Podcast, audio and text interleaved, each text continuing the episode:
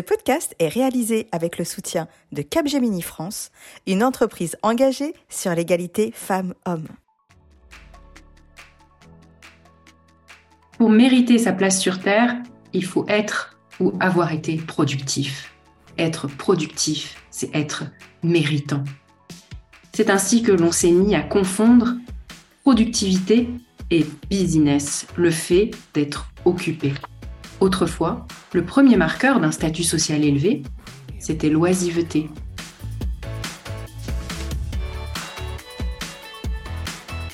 Bonjour et bienvenue dans Ma Juste Valeur, le podcast référent en matière de négociation de rémunération. Je suis Insa Felassini, juriste financier, experte et coach en négociation de rémunération, salariée, entrepreneur, autrice, féministe, militante pour l'égalité salariale et créatrice de ce podcast. Un lundi sur deux, je vous livre à travers les Negotiation Mondays des conseils pratiques, concrets et précis pour négocier et obtenir un salaire ou des tarifs à votre juste valeur. En outre, une fois par mois, je reçois des invités de tout horizon avec lesquels j'explore la relation que les femmes entretiennent avec l'argent et dessine des solutions pour vous décomplexer sur le sujet et vous donner des ailes pour oser en gagner plus. Je suis convaincue que la liberté économique des femmes annonce et précède leur liberté politique.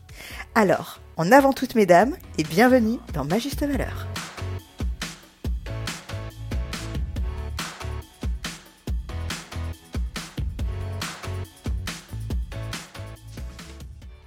Avant de débuter l'épisode, j'aimerais vous partager la merveilleuse nouvelle de la parution de mon livre Autune citoyenne que j'ai coécrit avec Héloïse Boll, experte en finances personnelles et fondatrice d'Oseille et compagnie. Avec Héloïse, on a eu l'ambition d'écrire un manuel pratique qui donnerait les clés à toutes les femmes, quel que soit leur statut, salariées, indépendantes, entrepreneurs ou femmes au foyer, pour prendre le pouvoir sur leur argent, au travail et à la maison, et garder les clés de la caisse. Vous pouvez dès à présent le commander en suivant le lien partagé dans les notes de cet épisode et faire ainsi un cadeau utile soit à vous-même, soit une femme de votre entourage et nous soutenir par la même occasion.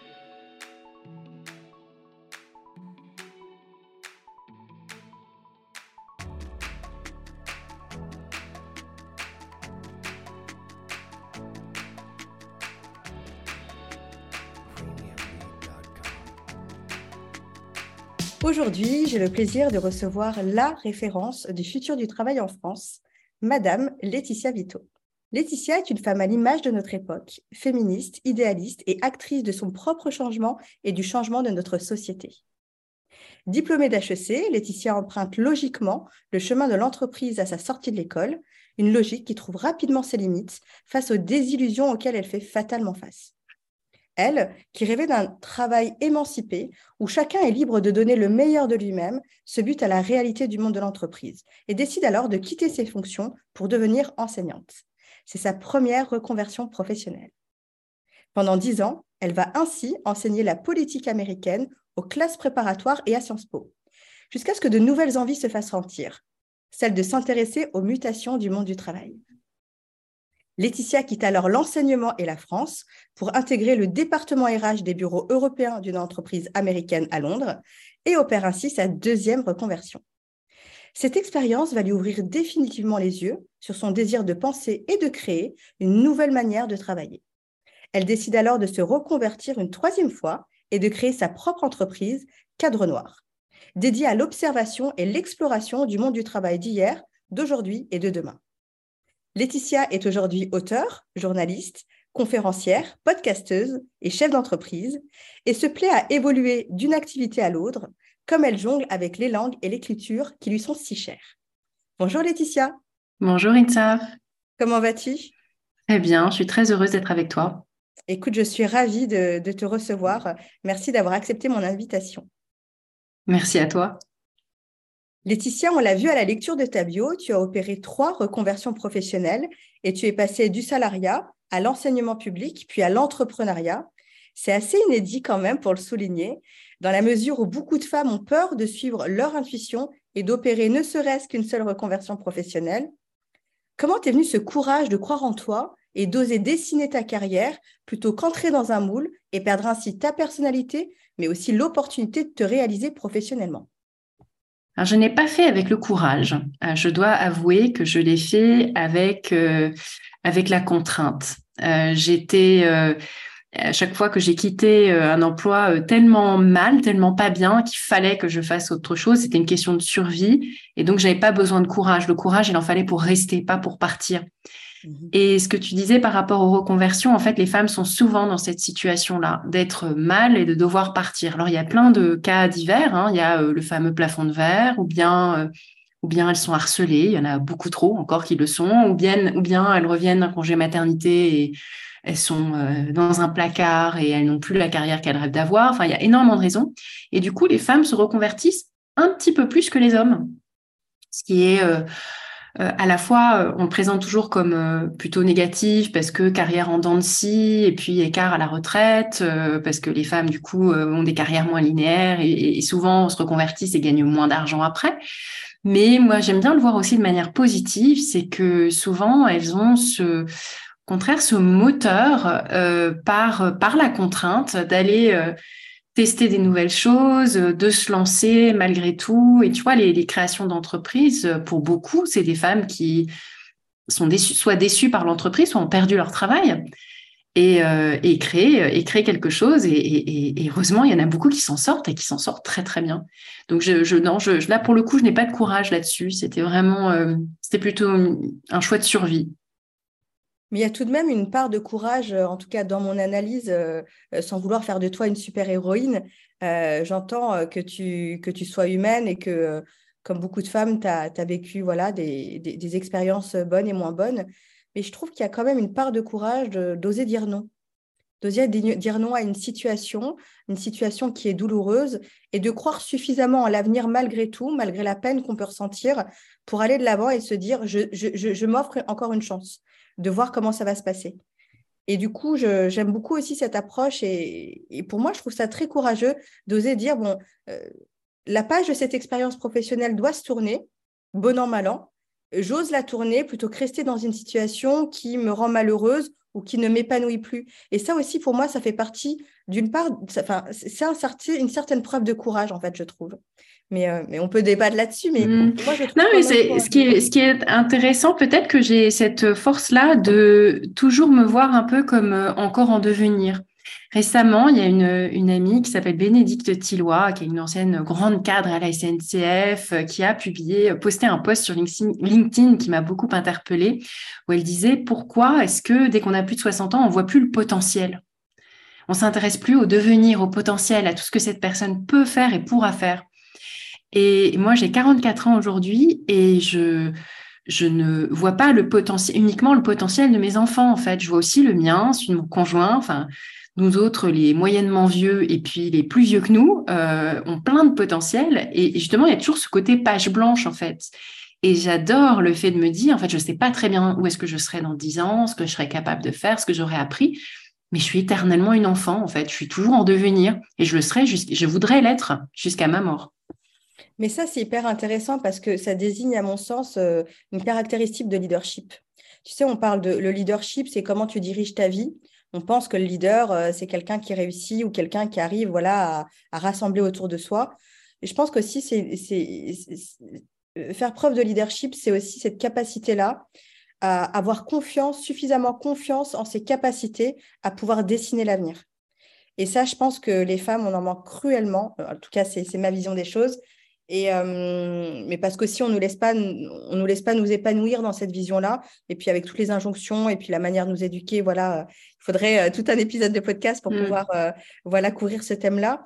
Mais je pense qu'aussi ça fait preuve d'un certain leadership qu'on reconnaît d'ailleurs quand on quand on voit l'évolution de ta carrière et et aussi ce que tu produis comme travail aujourd'hui. Il y a un leadership qui est qui est certain et et qui nous saute aux yeux. Il y a, y a aucune, il y a pas de sujet là-dessus. Hein. Euh, Laetitia, tu es l'auteur du livre euh, En finir avec la productivité, critique féministe d'une notion phare de l'économie et du travail. Tu n'en es pas à ton premier essai, puisque ce n'est pas ton premier, mais ton quatrième ouvrage. Tu écris beaucoup sur la question du travail, puisque tu as écrit sur le numérique, le recrutement et la fidélisation des talents, les mécanismes, l'héritage et les stigmates aussi que le monde du travail du XXe siècle a légué à notre nouveau monde du travail. Je pense notamment à du labeur à l'ouvrage, que j'ai particulièrement aimé. Pourquoi est-ce que tu as décidé aujourd'hui d'écrire sur la productivité et pourquoi est-ce que cette notion est capitale à ton sens pour comprendre les enjeux du monde du travail d'aujourd'hui et de demain? Pour deux raisons. Parce qu'on l'a, on, l'a érigé en une valeur cardinale qui dirige nos vies de A à Z, au point que c'est devenu complètement pathologique. Ça, c'est la première raison. On a mis la productivité partout, dans nos loisirs, dans notre sommeil, dans notre manière de manger, dans tout. Et la deuxième raison, c'est qu'en fait, on la regarde, on la prend complètement de travers, on ne la comprend pas en fait.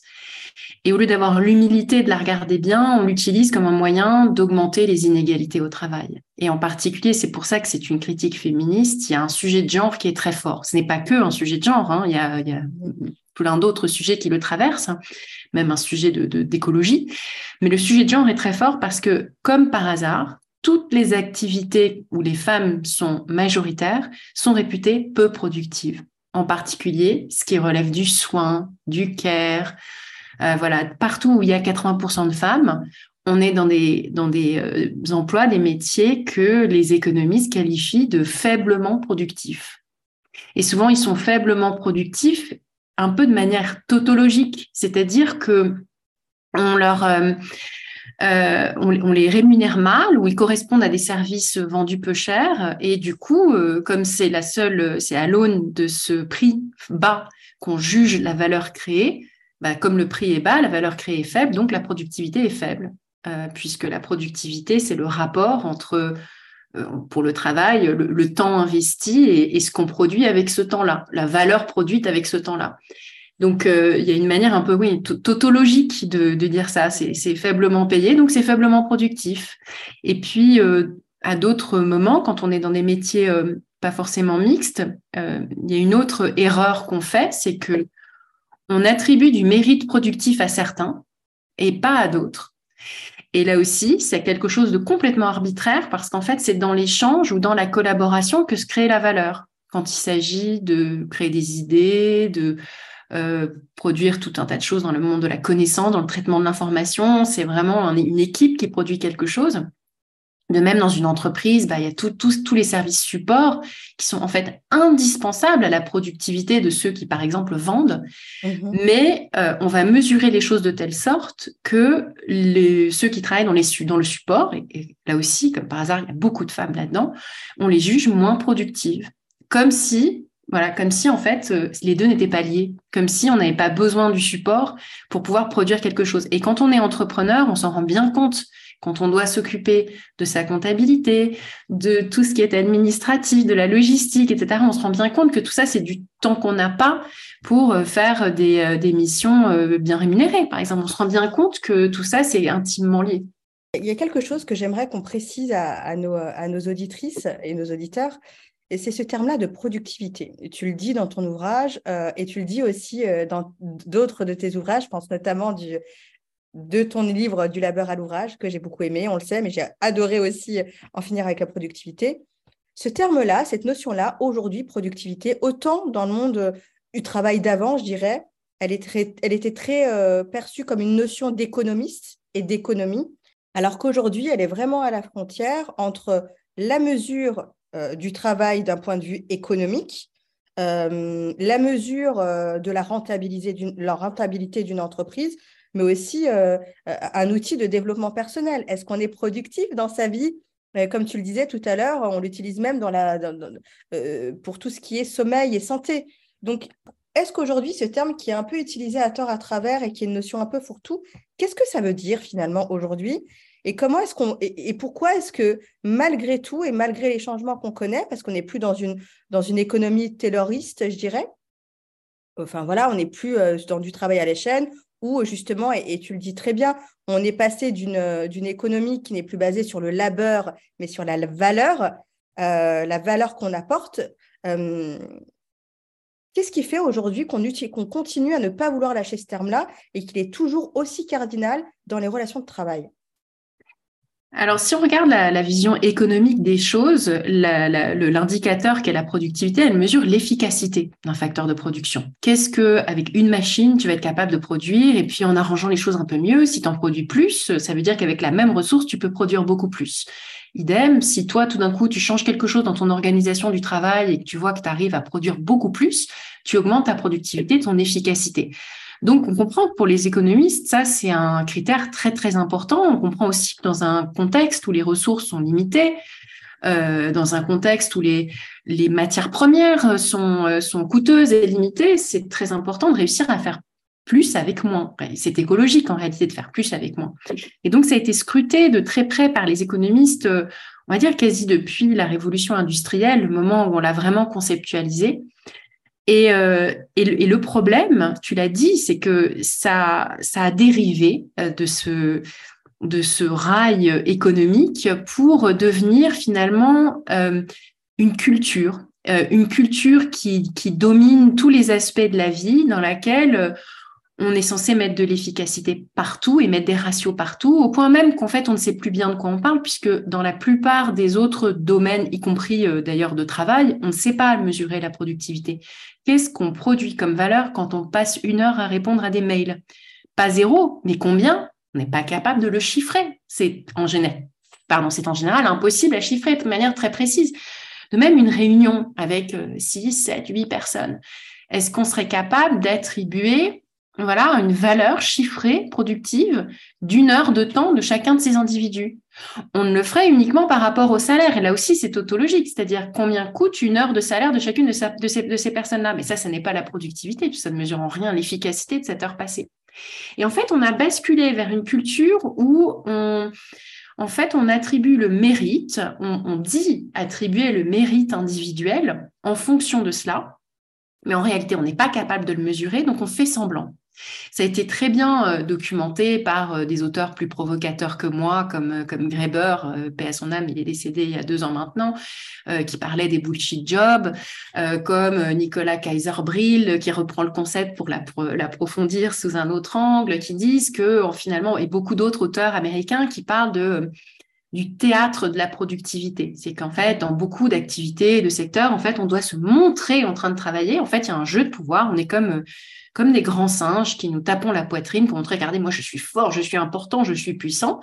Et plus on tape fort, plus on prend de la place, plus on est voilà dans, quelque chose de théâtral qui dit, regardez, moi je produis, moi je travaille, donc je mérite ce que j'ai au point que ça devient une manière de, bah, de cacher des inégalités dont on aurait honte.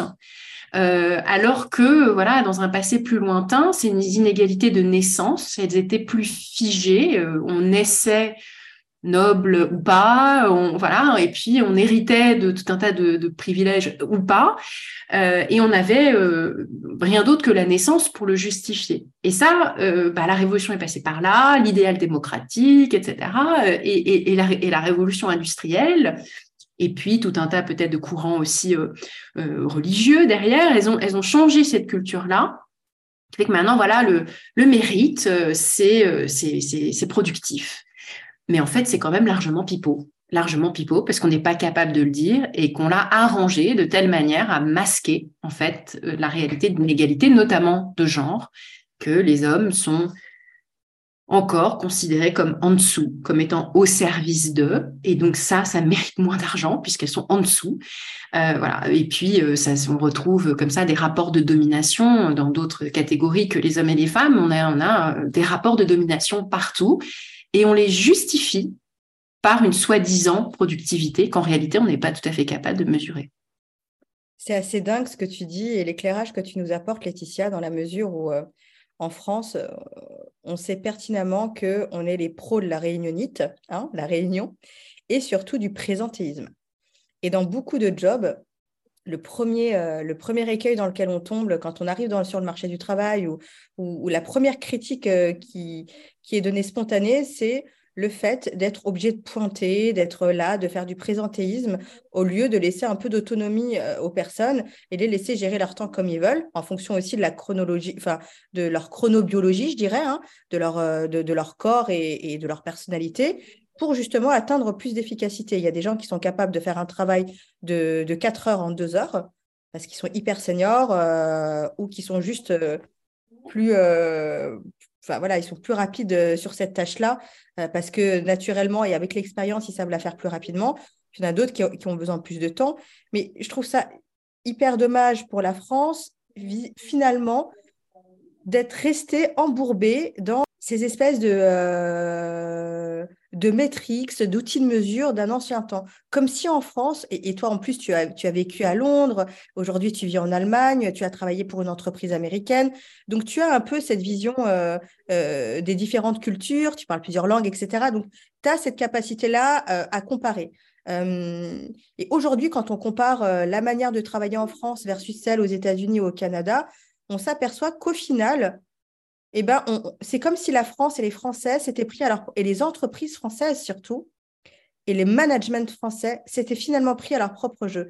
À force de vouloir jouer au bonobo qui se tape sur le, sur le torse, eh ben, au final, ils ont des entreprises qui sont moins productives euh, en réalité et surtout qui font moins d'argent et donc qui apportent moins de valeur économique. Qu'est-ce que tu penses de tout ça, toi, Laetitia? Tu as raison sur le présentéisme, mais je dirais, euh, et puis sur les comparaisons internationales, je dirais que c'est c'est plus c'est plus nuancé ou plus complexe que ça. C'est vrai que les Américains euh, terminent leur journée de travail beaucoup plus tôt que les Français. Il y a pas, euh, enfin, c'est pas forcément bien vu de rester au bureau très tard quand on est quand on est dans, en entreprise.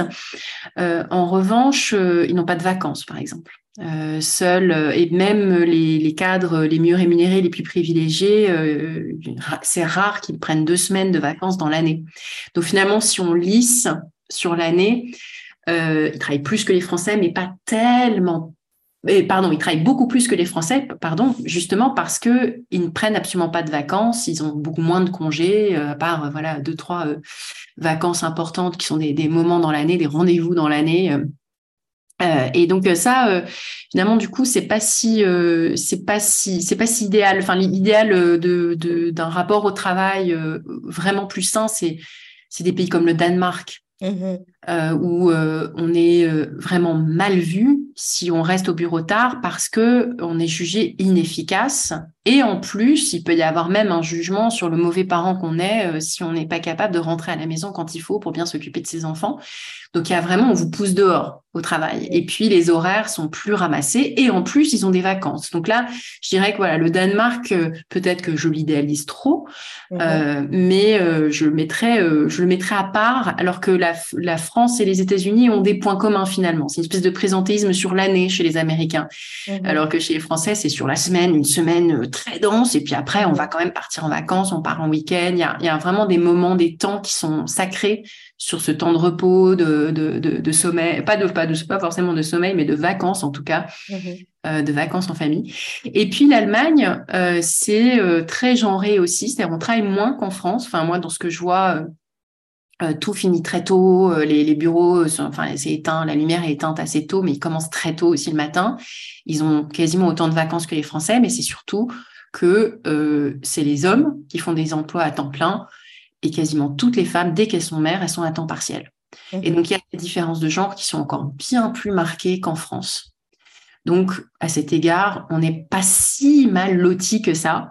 Et finalement, à force de me confronter aux pays extérieurs, je, j'idéalise un peu moins euh, les autres pays et je me dis ah, on a quand même des choses euh, enfin on a quand même des forces ou un rapport au travail où il y a une espèce de quelque chose de pas si malsain que ça par rapport à ce que ça peut être ailleurs ou bah, en particulier en Allemagne, c'est euh, Bobonne s'occupe de tout à la maison. Vraiment, c'est clairement ça et ça n'a pas bougé. Euh, d'un certain, point de vue, ça ressemble aux années 50. Quoi. Mmh, mmh, mmh. Effectivement, ils ont pas. Euh, ils ont moins de, dispositifs de garde, c'est mal vu de, de, faire garder ses enfants, etc. Donc oui. Il y a moins de temps partiel en, en, France, en tout cas, il y a moins de temps partiel féminin. C'est quand même bien moins d'un tiers, 27-28% hein, des femmes là où euh, en Allemagne, c'est quasiment la moitié des femmes. Euh, au Royaume-Uni, c'est nettement plus d'un tiers aussi, parce que euh, derrière, et on, va reboucler avec le sujet de la productivité, en France, il y a quand même des services, justement, des infrastructures de soutien, de support collectif qui permet à tous, qui permettent à tous d'être d'être productifs, et en particulier, par exemple, l'école maternelle. Alors moi, mon rêve, c'est qu'on ait l'équivalent de l'école maternelle pour avant l'école maternelle, c'est-à-dire entre 0 et 3 ans. Hein, c'est quelque chose d'universel, euh, ultra accessible, euh, bon marché et de très haute qualité. Euh, mais voilà, en Angleterre comme en Allemagne, ça commence à 5 ans ou 6 ans. C'est-à-dire que l'école gratuite universelle commence deux à trois ans plus tard qu'en France. Ce qui veut dire qu'en termes de coûts euh, pour faire garder ses enfants à Londres, c'était impossible. Moi, je suis arrivée à Londres avec mon petit avait trois ans, donc on a eu deux ans de preschool qui coûtait une fortune. Et je me suis dit, si on avait eu deux en bas âge, j'aurais probablement pas travaillé. Je n'aurais pas travaillé. Et en Allemagne, c'est pareil. Je n'aurais probablement pas travaillé. C'est normal de s'arrêter un an, deux ans, voire trois ans quand les enfants sont tout petits. Et puis, quand il y a une place dans les crèches, c'est seulement la moitié de la journée, pas plus. Et le, reste du temps, on s'occupe, on est censé rester à la maison et s'occuper des enfants. Et les États-Unis, c'est pareil. L'accès à la garde d'enfants est très restreint extraordinairement cher. Et du coup, l'emploi des femmes est vraiment euh, baissé artificiellement par cette absence de d'infrastructures de soutien. Donc on voit que la productivité individuelle et collective, elle dépend énormément en fait de ce qui est pris en charge pour toi, euh, ce qui, la manière dont tu es soutenu collectivement, la manière dont tu mutualises un certain nombre de choses qui te permettent d'être productif. Si tu n'as pas d'école, si tu n'as pas de crèche, ou si c'est un tarif euh, délirant, euh, bah, tu n'es pas productif, tu ne peux pas l'être en fait. Ça dénote aussi euh, vraiment, euh, enfin en tout cas, je trouve que ça donne beaucoup de visibilité sur la place que ces pays ou des différentes sociétés en fonction des pays donnent à la femme au final. Et euh, il y, a des, y a des pays, il y a des sociétés qui font en sorte de ramener inéluctablement la femme à la maison, justement en, en ne développant pas ces infrastructures-là parce qu'ils ne leur facilitent pas l'accès, euh, le retour, l'accès et le retour au travail, alors qu'il y a d'autres, euh, d'autres pays comme la France euh, où voilà l'accès est plus facilité, même s'il reste vraiment très incomplet et imparfait. Exactement. Laetitia, tu as appelé ton livre En finir avec la productivité, critique féministe d'une notion phare de l'économie du travail. Alors, tu as ajouté le terme féministe, tu as ajouté le mot féministe, alors que tu aurais très bien pu ne pas le mettre. Tu aurais très bien pu appeler ton bouquin En finir avec la productivité, critique d'une notion phare de l'économie du travail. Malgré tout, tu as décidé d'accoler ce mot-là.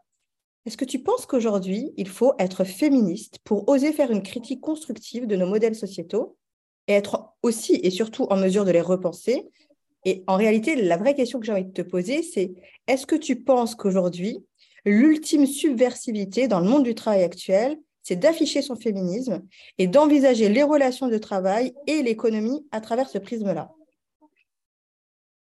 ce sont que d'excellentes questions. Euh, sur la dernière, le côté subversif, euh, je, ne sais pas. Finalement, euh, depuis quelques années, on se rend compte qu'il y a aussi une forme de féminisme washing et que tout le monde s'en réclame. Hein. C'est le, capitalisme qui réingère, qui réinvestit sa propre critique pour mieux l'évacuer en fin de compte, que beaucoup d'entreprises s'en réclament, euh, que parfois il y a une espèce même de, fatigue par rapport à la manière de le faire, d'afficher, ce féminisme en permanence. Hein, voilà, on a un gouvernement qui se dit féministe, euh, alors que euh, voilà, c'est controversé. Pas mal des, réformes qui sont faites, notamment au niveau de la retraite, euh, sont critiquées par les féministes en disant ben non, ça pénalise plus les femmes que les hommes.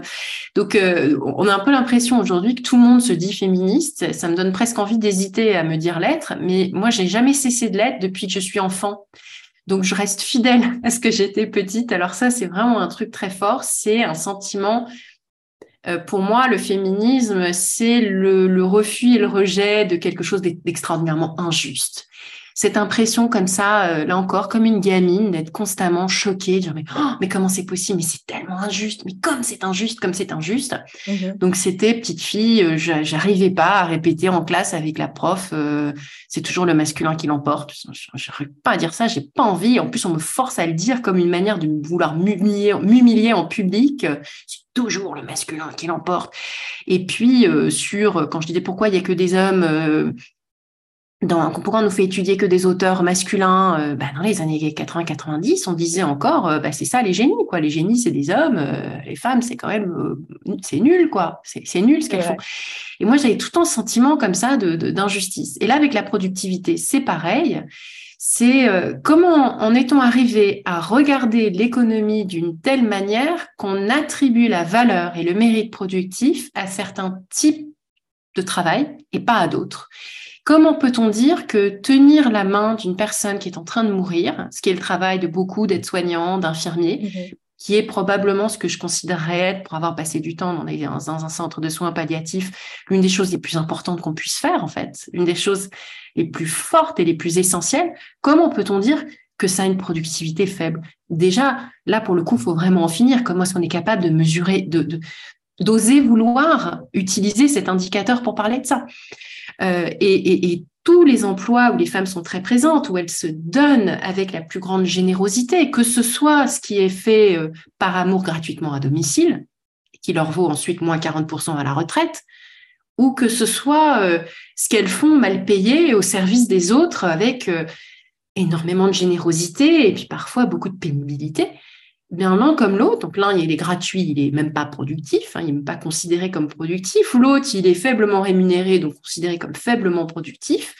On dit voilà ça, ça n'a pas de valeur. Et c'est quand même une manière de dire, voilà, ce qui relève de manière stéréotypique, c'est des, associations historiques. Hein, je ne dis il n'y a rien de génétique là-dedans, mais ce qui relève du féminin culturellement, est euh, dévalorisé, dégradé, humilié constamment et, l'économie en est vraiment totalement le reflet. Toute la science économique a été construite sur la négation du féminin, l'invisibilisation du féminin et euh, en fait, ça n'existe pas. Ça s'arrête à la porte du foyer, l'économie. Euh, ça, n'en fait plus partie. on en ressent encore des échos dans les débats d'aujourd'hui à propos euh, de la période actuelle, à propos euh, des retraites. Hein, quand on dit, mais enfin, tout de même, si on a moins cotisé, euh, on ne mérite pas, ne la même retraite. Ou bien si on a fait des mauvais choix d'orientation, on ne mérite pas la même, retraite. Hein, on s'est orienté vers des métiers qui payent peu, c'est ta faute, comme si ces choses-là, il fallait pas les faire. Donc euh, oui, c'est un sentiment d'injustice qui me, qui me fait choisir d'utiliser le mot féministe. Il y a quelque chose que tu dis qui est très intéressant et que j'aimerais creuser avec toi, Laetitia. Euh, et c'est quelque chose qui est complètement aligné à, ma pensée, à ce que je pense depuis longtemps.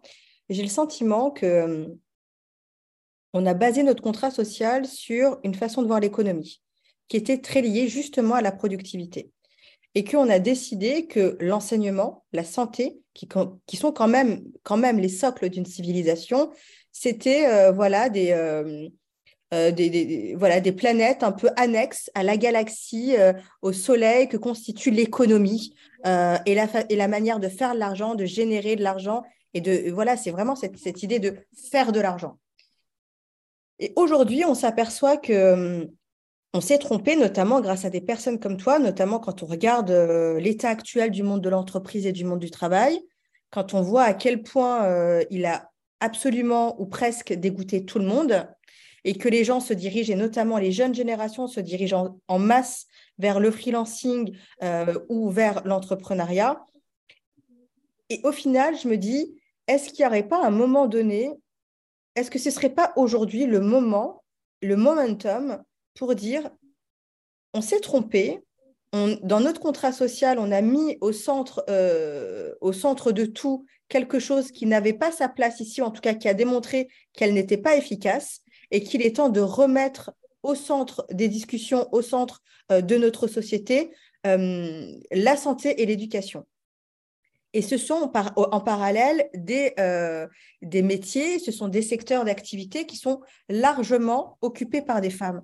Donc, quelque part, tu sais, des fois, je me dis, si demain, euh, il y a une guerre, et, ça pourrait arriver, si demain, il y a des zombies qui débarquent, et c'est World War Z, et on doit tout recommencer euh, euh, façon, façon cette série-là qui est The Walking Dead, on le voit dans tous les trucs, dans, dans toutes les séries un petit peu comme ça, qui, sont, qui nous alarment beaucoup. Au final, quand ils reconstruisent une société, le socle, c'est la santé, les médecins et l'éducation. Donc, comment on éduque les nouvelles générations, comment on transmet l'éducation et comment on soigne les gens pour s'assurer que les gens restent en bonne santé, pour continuer à, voilà, être productifs dans la construction de, cette nouvelle société. On ne se dit pas comment on va créer une banque. On ne se, dit pas comment est-ce qu'on euh, on va mettre en place une usine qui va nous permettre de vendre, euh, euh, je ne sais pas, des semelles à d'autres sociétés par ailleurs, tu vois. Donc, j'aimerais avoir ton opinion là-dessus. Est-ce que tu penses que quelque part, ton travail et le travail d'autres personnes, notamment sur le futur du travail, le fait de mettre en lumière euh, voilà, tous ces écueils, le fait de dire attention, de lever la main, dire attention, là on est allé trop loin, là ça marche pas, là ça va pas. Est-ce que c'est pas une manière aussi d'essayer de, euh, voilà, de, redonner euh, leur juste place aux justes choses? Moi, j'ai envie d'être optimiste sur ce que tu dis par rapport au momentum dans lequel on se situe maintenant, parce qu'il y a beaucoup de penseurs, de penseuses. Ah oui, c'est vrai, comme par hasard, il y a plein de femmes là-dedans, dans les économistes euh, qu'on qualifie d'hétérodoxes parce que euh, elles remettent en question les dogmes économiques du passé. Je pense à des femmes comme Mariana Mazzucato qui explique à quel point le rôle de l'État est crucial pour euh, une économie qui est capable d'innover, d'avancer, comme voilà, le rôle des services est essentiel. Ce n'est pas un fardeau, justement, c'est un soutien de l'ensemble de l'économie. Je pense à des femmes comme Carlota Pérez, une économiste vénézuélienne euh, remarquable euh, que, que, j'aime beaucoup, euh, Kate Raworth. Euh, il y, a, y a toute une, voilà, un nombre de femmes, même Esther Duflo, notre Esther Duflo nationale, il y en a beaucoup qui pensent l'économie autrement aujourd'hui et qui disent si je devais dire un ensemble de choses qui, en ressort, que l'éducation, la santé, euh, ce sont des choses qui ont un effet multiplicateur et qu'on est même capable de le mesurer. C'est plus que simplement un socle, c'est vraiment un, c'est un trampoline en fait. C'est, on va euh, permettre de tout un tas d'autres choses en fait. Euh, et, et, mais en même temps, ça c'est même déjà une vision utilitariste, comme si l'éducation, c'est-à-dire le fait d'être euh, quelqu'un qui est capable de penser, et la santé, le fait d'être bien, euh, comme si ce n'était pas des fins en soi.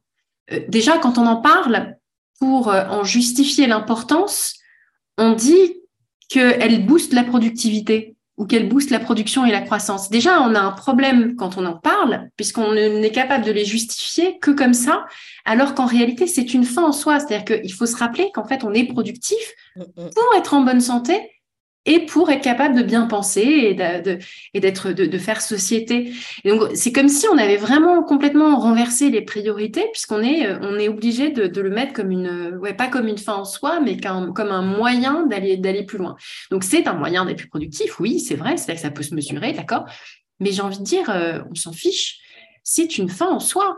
Être capable de, bien vivre, d'emmener son enfant chez le médecin et de pas attendre dix semaines pour avoir un rendez-vous, euh, de pas passer euh, neuf heures aux urgences à attendre, de pas mourir en couche euh, quand on, quand on va accoucher, de pas, voilà, toutes ces choses-là, ça correspond pour tout un tas d'experts à des indicateurs qui sont beaucoup plus puissants que la productivité ou le PIB pour mesurer l'état de santé d'une économie et d'une société. Taux de mortalité infantile, euh, le taux de mortalité maternelle, euh, l'espérance de vie, bien sûr, euh, tout un tas de critères sur l'éducation des enfants. Il y en a plein, être, comment ils lisent, comment ils écrivent, comment ils pensent, et puis des adultes aussi, le taux de le taux d'analphabétisme, voilà, toutes ces choses-là, ce sont des indicateurs. Il y a des moments dans l'histoire où on les a combinés pour créer d'autres indicateurs comme l'indice de développement humain, ou à un moment, il y a eu tout un tas de tendances. Hein, depuis 50 ans, on n'arrête pas de remettre le couvert et de se dire, euh, si on regardait l'économie autrement, le PIB, il a trop de limites, euh, finalement, est-ce qu'on ne peut pas euh, regarder d'autres indicateurs? Et on voit que bah, souvent, il repasse à la trappe, et il faut en remettre une couche, et finalement, on fait que ressortir les arguments de nos prédécesseurs en la matière.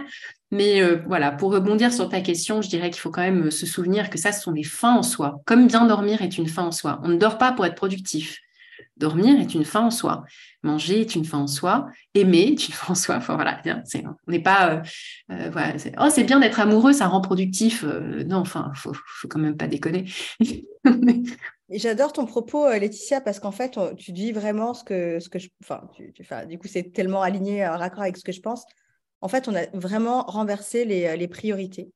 Et on le voit aujourd'hui parce qu'au final, la notion de productivité, elle est fortement chahutée, euh, notamment grâce au travail des féministes hein, et des économistes femmes. Euh, on voit qu'aujourd'hui, elle est chahutée notamment à travers les congés parentaux, que ce soit le congé maternité, congé paternité. Il y a beaucoup de voix et de mains qui se lèvent pour dire oui, c'est pas parce que je suis absente trois, mois que mon entreprise va manquer de productivité que du coup, ça va être euh, compliqué à, la fin de l'année et que vraiment, elle va être amputée d'une part économique euh, quand on est salarié ou même quand on est entrepreneur. Hein. Et puis, euh, on voit aussi l'apparition d'un nouveau terme et que j'aimerais vraiment, c'est vraiment quelque chose que j'ai envie d'aborder avec toi durant cet épisode aussi, qui est le slowpreneuriat. Tu sais, c'est cette nouvelle façon d'envisager l'entrepreneuriat, la productivité, l'argent, le gain économique à milieu de la Golden Race. Et, surtout, à à milieu de cette idée que ce qui fait la crédibilité d'une ambition, c'est le prix personnel qu'on est prêt à payer. J'aimerais savoir ce que tu en penses et j'aimerais avoir ta lecture sur le sujet.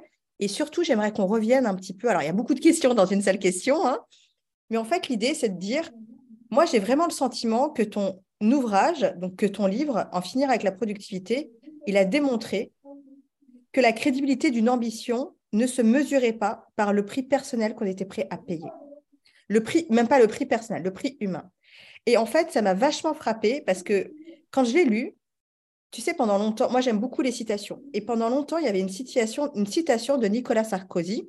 Alors on l'aime, on l'aime pas, c'est pas la question, hein, mais que, qui m'avait beaucoup euh, marqué à une époque parce que je trouvais qu'effectivement, pour pouvoir euh, prouver que son ambition était légitime et que pour, pour avoir accès à la réussite, il fallait être prêt à payer un certain prix. Il y avait un prix à payer. Et, en lisant ton bouquin, et, depuis un certain temps, mais d'autant plus en lisant ton bouquin, je me suis dit, mais mince, en fait, Laetitia, elle a raison. Ça n'a rien à voir avec euh, la productivité, la rentabilité, euh, la valeur économique, la valeur concrète et qui se traduit par de la monnaie ou euh, ou par de l'argent, utilisons les vrais mots. Ça n'a rien à voir avec le prix personnel qu'on est prêt à payer. Ça n'a rien à voir avec les sacrifices. Et tu le dis très bien quand tu dis que la productivité a mis à mal notre société, ne serait que, que d'un point de vue écologique. J'aimerais vraiment avoir ton point de vue de spécialiste sur cette question du slowprenariat qui prend de plus en plus de place et qui dit que au final, c'est pas travailler beaucoup qui compte, c'est travailler mieux. Moi, ça me plaît beaucoup, le slowpreneuriat, comme le slow freelancing. De toute façon, je vois slow devant. Déjà, ça me séduit parce que j'ai toujours l'impression que ça va trop vite et que j'ai besoin de prendre du temps et puis de faire une seule chose à la fois parce que non, je ne suis pas capable de faire du multitasking et au contraire, on perd en efficacité. Ce que ça m'inspire, c'est euh, deux choses. Tout ce que tu as dit sur le sacrifice. Euh, qui était bah, cette idée que si tu n'es pas capable de donner 80 euh, heures hebdomadaires de ton temps euh, dans un pour un job, pour une carrière, bah, c'est que tu mérites pas vraiment d'arriver en haut de la pyramide, d'arriver en haut de l'échelle. Tu mérites pas de bien gagner ta vie et puis ou d'avoir du pouvoir. Euh, ou tout simplement d'accomplir ce que tu as envie d'accomplir. Euh, et c'est une idée que les Américains appellent les greedy jobs.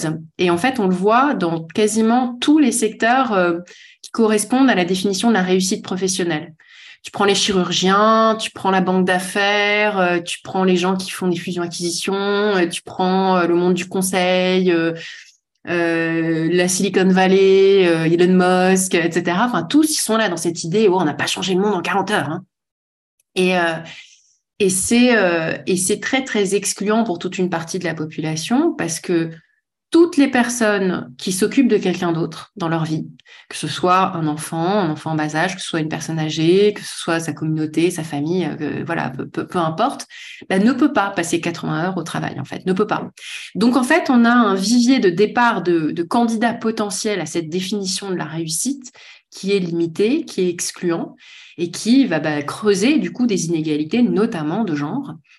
Euh, euh, et, et, et, ça ne marche pas parce que le pouvoir est entre les mains de, ben, toujours les mêmes, euh, des, des bros, hein, les, les, frères qui se ressemblent et qui se serrent les coudes entre eux, des boys clubs, etc. Et ça les arrange bien parce que ils peuvent justifier le fait qu'ils ont cette place-là et pas les autres parce que eux donnent 80 heures. Mais celles qui ne peuvent en donner que 40 ou 50 parce qu'elles ont des bébés, euh, des, euh, euh, des parents âgés ou que sais-je, bah, ne peuvent pas, ne peuvent pas donner 80 heures. Et puis, donc ça, c'est la première chose que ça m'inspire. Voilà, c'est que c'est excluant. la première. Et puis la deuxième, c'est que c'est évident qu'en 80 heures, on produit pas des choses remarquables. Personne n'est capable d'avoir des idées géniales pendant 80 heures. On n'est pas des machines, on n'est pas dicté par le rythme d'une chaîne d'assemblage à répéter les mêmes gestes avec une stabilité, euh, avec une productivité stable et non changeante. Évidemment que on passe son temps à se taper la poitrine, à faire acte de présence, à faire mumuse, euh, à boire des cafés, boire des verres, euh, comme dans Mad Men, boire de l'alcool, etc., etc. Évidemment que personne travaille efficacement pendant 80 heures. Finalement, c'est l'inverse de la productivité, cette vision du travail sacrificiel, parce que tu fiches rien en fait, ces gars-là. Euh, ils font rien de bien utile ou rien de bon parce que l'épuisement dans le physique dans lequel ils sont fait que leur cerveau fait que leurs processus cognitifs sont problématiques. Ça marche pas comme ça. Euh, ça ne marche pas comme une chaîne d'assemblage. Dès qu'on est dans quelque chose de créatif dès qu'il s'agit de d'inventer quelque chose de créer d'écrire par exemple ben, en fait, le cerveau, ça ressemble plus, euh, faudrait plus utiliser une métaphore euh, agricole qu'une métaphore de mécanique ça marche euh, parce que tu fais de la jachère, tu mets ton cerveau en jachère de temps en temps, euh, tu dors et puis ensuite, euh, pendant deux heures, tu vas être ultra créatif et être capable de faire quelque chose de formidable, d'avoir une bonne idée. Et puis ensuite, tu marches, tu marches et puis c'est là que les idées se mettent en place en marchant. Moi, je sais que marcher, ça marche beaucoup pour moi. tu échanges avec d'autres dans un contexte complètement détendu et puis là, hop, ça débloque des choses et tout d'un coup, ça, ça sort. Ou bien quand on est dans un autre domaine comme le soin, bah, là aussi, c'est pas de l'hyperproductivisme euh, qui a un rapport au temps, c'est la qualité de l'attention que tu donnes à quelqu'un, le regard. Euh, encore une fois, quand on prend l'image de quelqu'un qui tient la main, bah, c'est la présence en fait, la présence euh, physique, le toucher, ce que tu mets dedans, ce que tu mets dans cette relation, c'est ça qui crée la valeur c'est pas le temps, c'est pas le temps que tu investis. Donc on, a une vision complètement erronée et qu'on a calqué par rapport au modèle euh, un peu mécanique euh, d'un travail, euh, oui, morcelé, mécanisé, aliéné. voilà, Charlie Chaplin qui sert les, boulons, les boulons sur sa chaîne d'assemblage, ou n'importe quel ouvrier qui a quelque chose de répétitif, et puis le contremaître qui dicte le rythme du travail et où, bon, à limite à coup de fouet aussi, comme dans l'esclavage, euh, on est capable de maintenir une productivité relativement stable. Mais dans tout ce qui domine le travail d'aujourd'hui, c'est-à-dire la création, le traitement de l'information, le soin, la transmission des connaissances, ça ne fonctionne pas du tout comme ça. Personne n'est vraiment productif pendant 80 heures par semaine. Et en réalité, tu vois, quand on voit là, pour donner un exemple qui est très récent, euh, quand Elon, Musk a repris Twitter, a racheté Twitter, l'une des premières choses qu'il a dit, c'était euh, euh, soit vous êtes prêt à faire effectivement 80 heures, euh, voire même plus, 100 heures par semaine, soit vous prenez vos affaires et vous partez. Et en fait, ça me rend assez dubitative et ça me rend aussi assez dingue parce que je me dis, pourquoi cet homme-là a autant de... pourquoi son propos fait autant caisse de résonance en fait? La grande majorité des personnes, surtout quand tu débutes dans l'entrepreneuriat ou le freelancing, et tu le sais euh, aussi bien que moi, euh, Laetitia, parce qu'à côté de toutes tes, activités, tu, je rappelle aux gens, s'ils ne le savent pas, que tu animes euh, le, Café des freelances. Voilà, qui est une émission qui, qui aborde beaucoup de sujets qui sont relatifs aux indépendants et aux indépendantes. Et en fait, tu as cette idée qu'il faut que tu te tues au travail pour pouvoir y arriver. Alors que, au-delà du fait que si tu as besoin de t'occuper de quelqu'un, tu ne peux pas le faire, mais en réalité, il y a plein de gens qui n'ont personne à qui, enfin, qui n'ont besoin de s'occuper de personne, mais qui veulent juste pas le faire.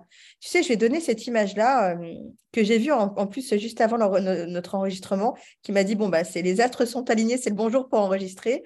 C'est l'histoire de ce pêcheur qui rencontre euh, un voilà, qui rencontre un mania de l'économie qui lui dit euh, Qu'est-ce que tu fais dans la vie? Et le pêcheur lui dit bah, Écoute, le matin, je fais la grasse mat, puis après, euh, je vais pêcher. Euh, je, raconte, je raconte cette petite fable dans le livre aussi. C'est le pêcheur mexicain et le milliardaire américain. C'est ça, c'est exactement, exactement. Ben voilà, mais raconte-la, elle est très bien. Oui, bah, c'est ça. Bah, c'est ce, bah, le, businessman américain euh, plein de succès qui va voir un pêcheur euh, mexicain et qui voit que le pêcheur a l'air de vraiment se la couler douce. Il fait la sieste, euh, il sirote, il sirote un petit verre devant la mer au soleil, il joue avec ses petits enfants. Il, il, a l'air de vraiment pas en fiche une seule, quoi. Et euh, le, businessman américain, un peu choqué, dit mais enfin quand même, euh, tu pourrais travailler un peu. Euh, qu'est-ce que tu fiches Si tu travailles, si tu pêchais deux fois plus longtemps, tu pourrais pêcher beaucoup plus. Et en pêchant beaucoup plus, tu gagnerais plus d'argent et tu pourrais t'acheter d'autres bateaux, embaucher des, des, gens, construire un empire en fait, commencer à, à conquérir tout l'océan et puis créer une entreprise énorme. Et le pêcheur demande oui, mais pourquoi? Pourquoi faire? Et le, milliardaire américain lui dit, bah, comme ça, tu pourrais te reposer, profiter de tes petits-enfants euh, et passer du temps à faire la sieste devant l'océan. Et puis le pêcheur lui dit, bah, c'est déjà ce que je fais. Et du coup, j'adore cette fable-là, Laetitia, parce qu'au final, elle illustre, elle illustre vraiment la Golden Race, tu vois, l'absurdité de la Golden Race. Et j'aimerais vraiment avoir ton avis là-dessus parce que moi-même, je suis entrepreneur. C'est une de mes activités. Je sais que tu l'es aussi. Je sais que tu es vraiment engagé dans l'entrepreneuriat, notamment à travers le Café des Freelances, mais pas que aussi, à travers cette manière de repenser le monde du travail, euh, la manière dont aussi tu, te diriges pour euh, donner l'exemple aux autres femmes et aux autres hommes aussi. Et en fait, quand tu débutes, alors je ne sais pas quel est ton sentiment à toi, mais moi, quand j'ai débuté dans l'entrepreneuriat, j'avais le sentiment vraiment qu'il fallait euh, courir. Il faut, et tu, et tu le vois, il y a beaucoup d'entrepreneurs qui mettent dans leur message LinkedIn, enfin dans leur profil LinkedIn, dans, leur profil Instagram, euh, objectif 1 million, objectif 7 euh, chiffres, viens, je vais t'apprendre à construire un business à 7 chiffres, à 6 chiffres. Et l'objectif, c'est toujours de faire du chiffre. Tu vois ce que je veux dire? Mais à aucun moment, on parle de l'objectif juste de faire un truc qu'on aime bien, qui en plus nous rapporte de l'argent et qui nous permet d'avoir une vie euh, superbe, voire même extraordinaire. C'est génial si on peut gagner 7 chiffres. Mais cette course après l'argent, cette course effrénée après les millions, nous fait oublier que le but de notre vie, c'est comme un peu ce pêcheur mexicain, euh, ce mania américain a oublié que le but de la vie, c'était quand même le kiff, quoi. On n'est pas, on pas venu sur Terre quand même pour faire des millions, mais pour qui, pourquoi faire? Et pourtant, je suis quelqu'un qui, euh, qui essaie de libérer les qui femmes. Diabolise pas l'argent et que oui, il faut qu'on ait une retraite et on peut bien gagner sa vie. Non, mais tu as tout à fait raison. Mais je pense que ça, on a vraiment, on est toute une génération, moi, puis des plus jeunes que moi, à commencer à remettre ça beaucoup en question. Et, le, choix du travail indépendant ou de l'entrepreneuriat se fait maintenant très souvent par rejet du théâtre de la productivité qui existe en entreprise euh, chez les salariés. Le fait justement de faire acte de présence, de jouer à des jeux politiques, etc. Donc, tu as raison de pointer euh, ce côté toujours plus euh, des, des, entrepreneurs qui mettent en avant leurs millions et tout, mais c'est vraiment une frange. c'est une frange, c'est une frange visible. Peut-être que les algorithmes les font remonter. Peut-être aussi que les réseaux sociaux jouent beaucoup sur cette addiction que représente le fait d'aller chercher les nouvelles étapes, etc. C'est qu'on est vraiment malheureux parce que dès qu'on a atteint l'objectif, en fait, cet objectif, il est nul. Euh, si ton objectif sur les réseaux sociaux, c'est d'avoir euh, X milliers d'abonnés, tu l'attends, en fait, c'est rien. Donc, ton prochain objectif, tu le mets encore plus haut. Enfin, donc, tu n'es jamais au niveau, en fait. C'est toujours plus. Et ce que tu décris à propos de l'argent est vrai à propos de cette course, cette golden race pour être toujours plus visible sur les réseaux sociaux. Et euh, la corrélation avec le business que tu fais derrière n'est pas évidente. C'est-à-dire que le fait d'avoir des postes qui atteignent 100 000 personnes sur LinkedIn euh, ne dit pas grand-chose de combien de missions tu vends à des clients intéressés par ce que tu fais, pertinent pour toi la corrélation n'est pas évidente. C'est pas, euh, c'est pas du tout, c'est pas si simple que ça. Donc je pense que les réseaux sociaux ont beaucoup joué euh, sur ça, sur cette euh, cette course effrénée. Et moi, c'est pour ça que j'en ai une utilisation assez modérée. En gros, je, publie les choses que j'ai écrites. Ou les voilà ou les podcasts choses comme ça. Je, les publie parce que c'est une, vitrine. Et, euh, et, je sais que ça ça fait pas des, des scores incroyables parce qu'en fait quand c'est pas les posts perso où tu racontes ta vie avec une photo de toi etc c'est pas boosté par l'algorithme euh, des réseaux et je m'en fiche tant pis c'est pas grave. Et puis à côté je construis euh, une audience plutôt sur des newsletters quelque chose qui est pas qui fonctionne pas avec un algorithme que je maîtrise pas. Donc voilà se méfier de ces de ces vanity metrics qui jouent en fait sur ta capacité à devenir addict euh, en fait, ça joue de notre dépendance. Euh, moi, je, suis maintenant assez convaincue de l'énorme toxicité des réseaux sociaux, même si je les utilise encore et que je mets pas, voilà, je jette pas tout, je, je mets pas tout à la poubelle, mais il faut les, il faut vraiment les utiliser avec modération. C'est comme l'alcool, euh, un, un, verre, euh, pas pas quatre tous les jours, quoi, et, et voilà, pas pas de pas, pas en devenir malade. Ouais, ouais, ça, moi, ça me parle beaucoup ce que tu dis. Ça me parle d'autant plus que je trouve que, encore une fois, les femmes sont vraiment avant-gardistes sur ces sujets-là. Parce que, et tu le dis aussi dans ton bouquin, quelque part, le capitalisme, euh, il est euh, très masculiniste, tu vois ce que je veux dire? Et les femmes arrivent à euh, envisager le capitalisme d'une manière qui est différente. On est toujours là pour faire on est toujours là pour créer de la valeur économique, s'enrichir. Et c'est pas un gros mot de vouloir euh, devenir riche ou devenir euh, avoir énorme, avoir une entreprise ou même une carrière qui nous apporte beaucoup de succès économique. C'est pas un gros mot, c'est super, c'est très important même. Mais je trouve qu'on apporte un peu plus de nuances quand même à cette, euh, à cette façon de voir les choses. Et, on le voit, je pense notamment, je fais un clin d'œil à, une entrepreneur que je suis beaucoup qui s'appelle Laure et qui, qui a eu un compte Instagram qui s'appelle Maslow Boîte. Et en fait, elle, parle beaucoup de, de, ces sujets du slowprenariat. Et encore une fois, je trouve que c'est les femmes qui sont avant-gardistes et c'est celles qui apportent une autre façon de faire, une autre vision de faire.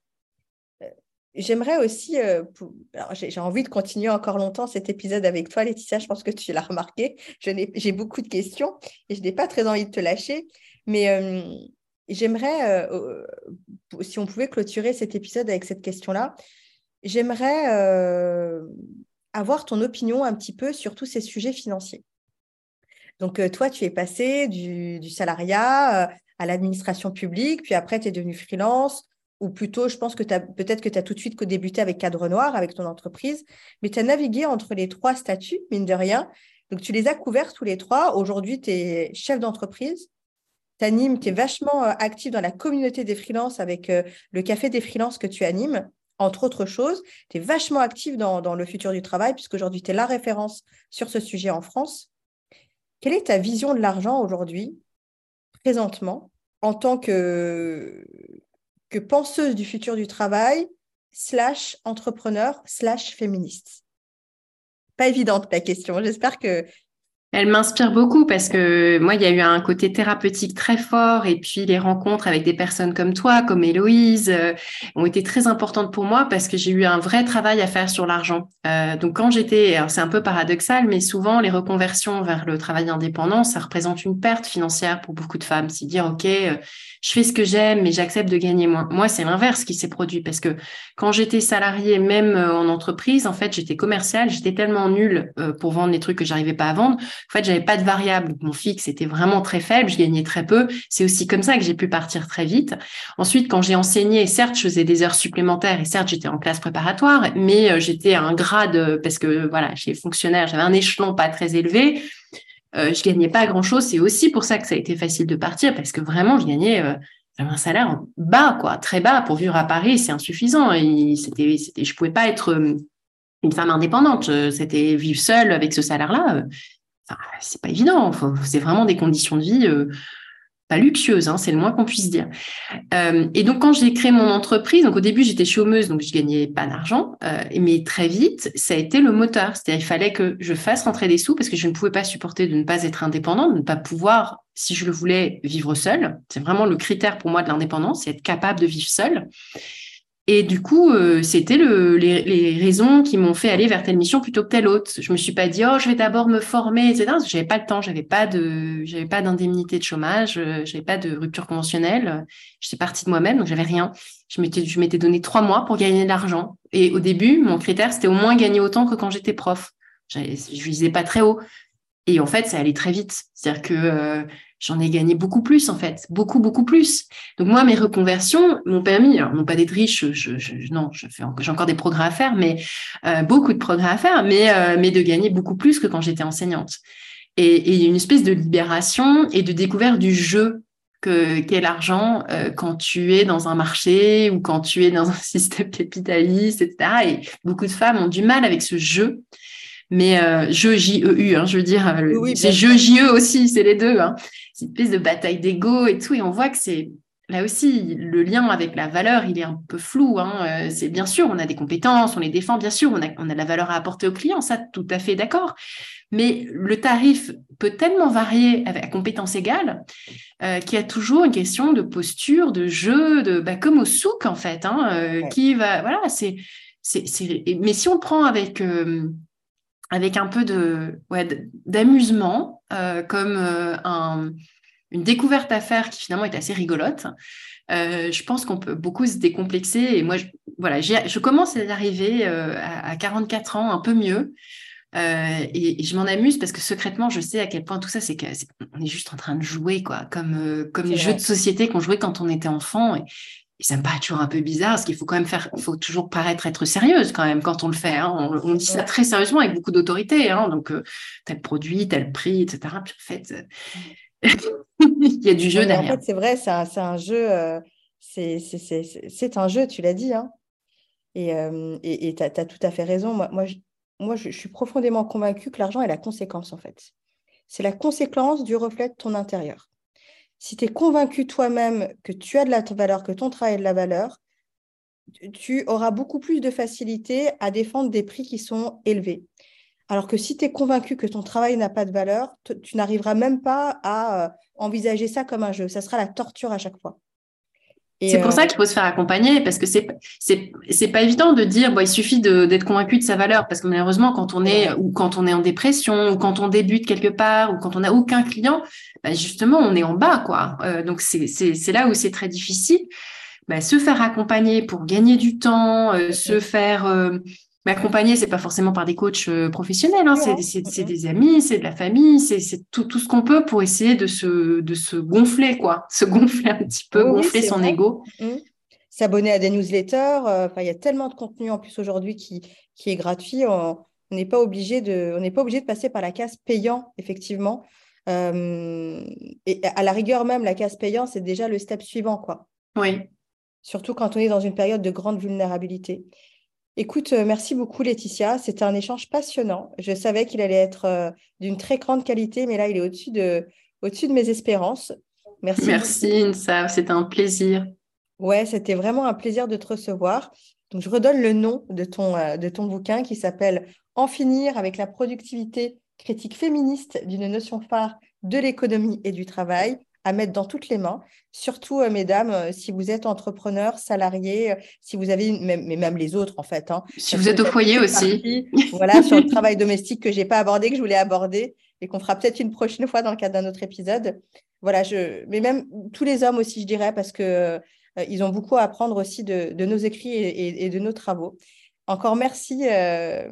Merci Laetitia. Est-ce que rapidement, tu peux me, nous dire où est-ce qu'on peut te retrouver? Sur mon site, euh, voilà, Laetitia Vito, ou bien sur euh, LinkedIn où je suis euh, pas toujours réactive, mais en tout cas, je réponds quand même régulièrement à mes messages. Et puis, tu as une newsletter aussi à laquelle on peut s'abonner. Est-ce que tu peux nous redonner son nom?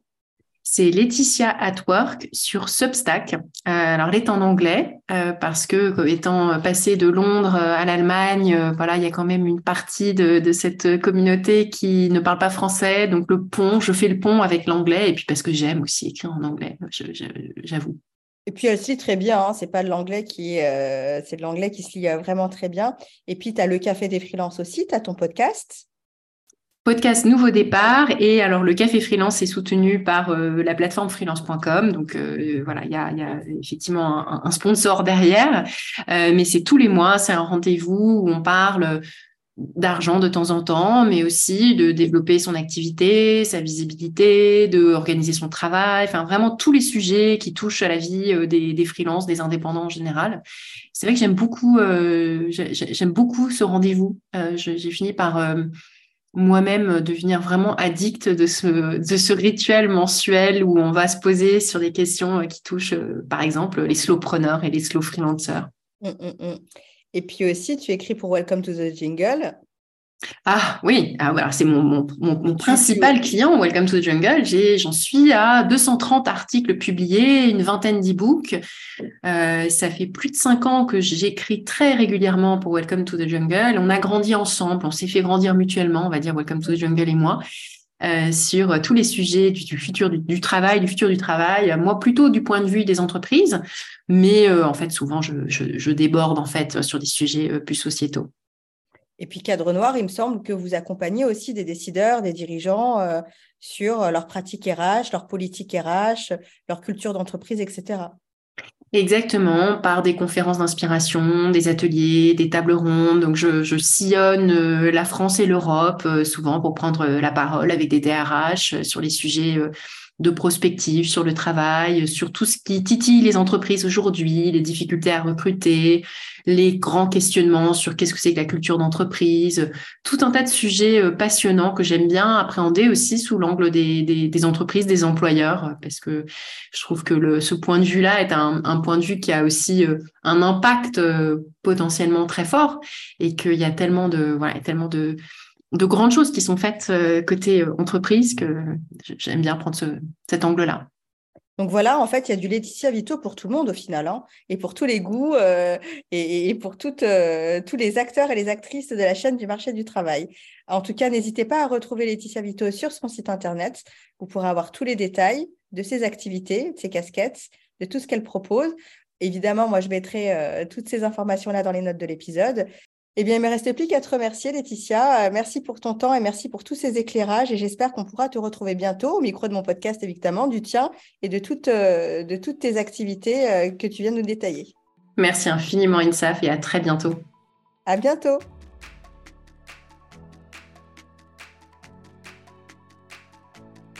Cet épisode vous a plu? Sachez que ma juste valeur, c'est aussi et surtout du coaching, des cours en ligne et des formations en e-learning sur la négociation de rémunération. Si vous souhaitez comprendre et maîtriser les véritables règles du jeu au travail pour gagner une plus juste rémunération, sortir de la salle d'attente de votre vie pour enfin gagner la rémunération que vous méritez et vivre une carrière à votre juste valeur, ou alors améliorer votre politique salariale, attirer et fidéliser, puis retenir vos talents ou encore préparer et outiller vos étudiants et étudiantes à la réalité du marché du travail et du monde de l'entreprise, une seule adresse www.majustevaleur.com. Et pour toutes celles et ceux qui souhaitent soutenir Ma Juste Valeur, vous pouvez noter ce podcast en indiquant bien sûr 5 étoiles, partager, relayer et nous suivre sur les réseaux sociaux Ma Juste Valeur. Enfin, souvenez-vous, ne laissez jamais personne décider à votre place de votre juste valeur. Déterminez-la, assumez-la et défendez-la.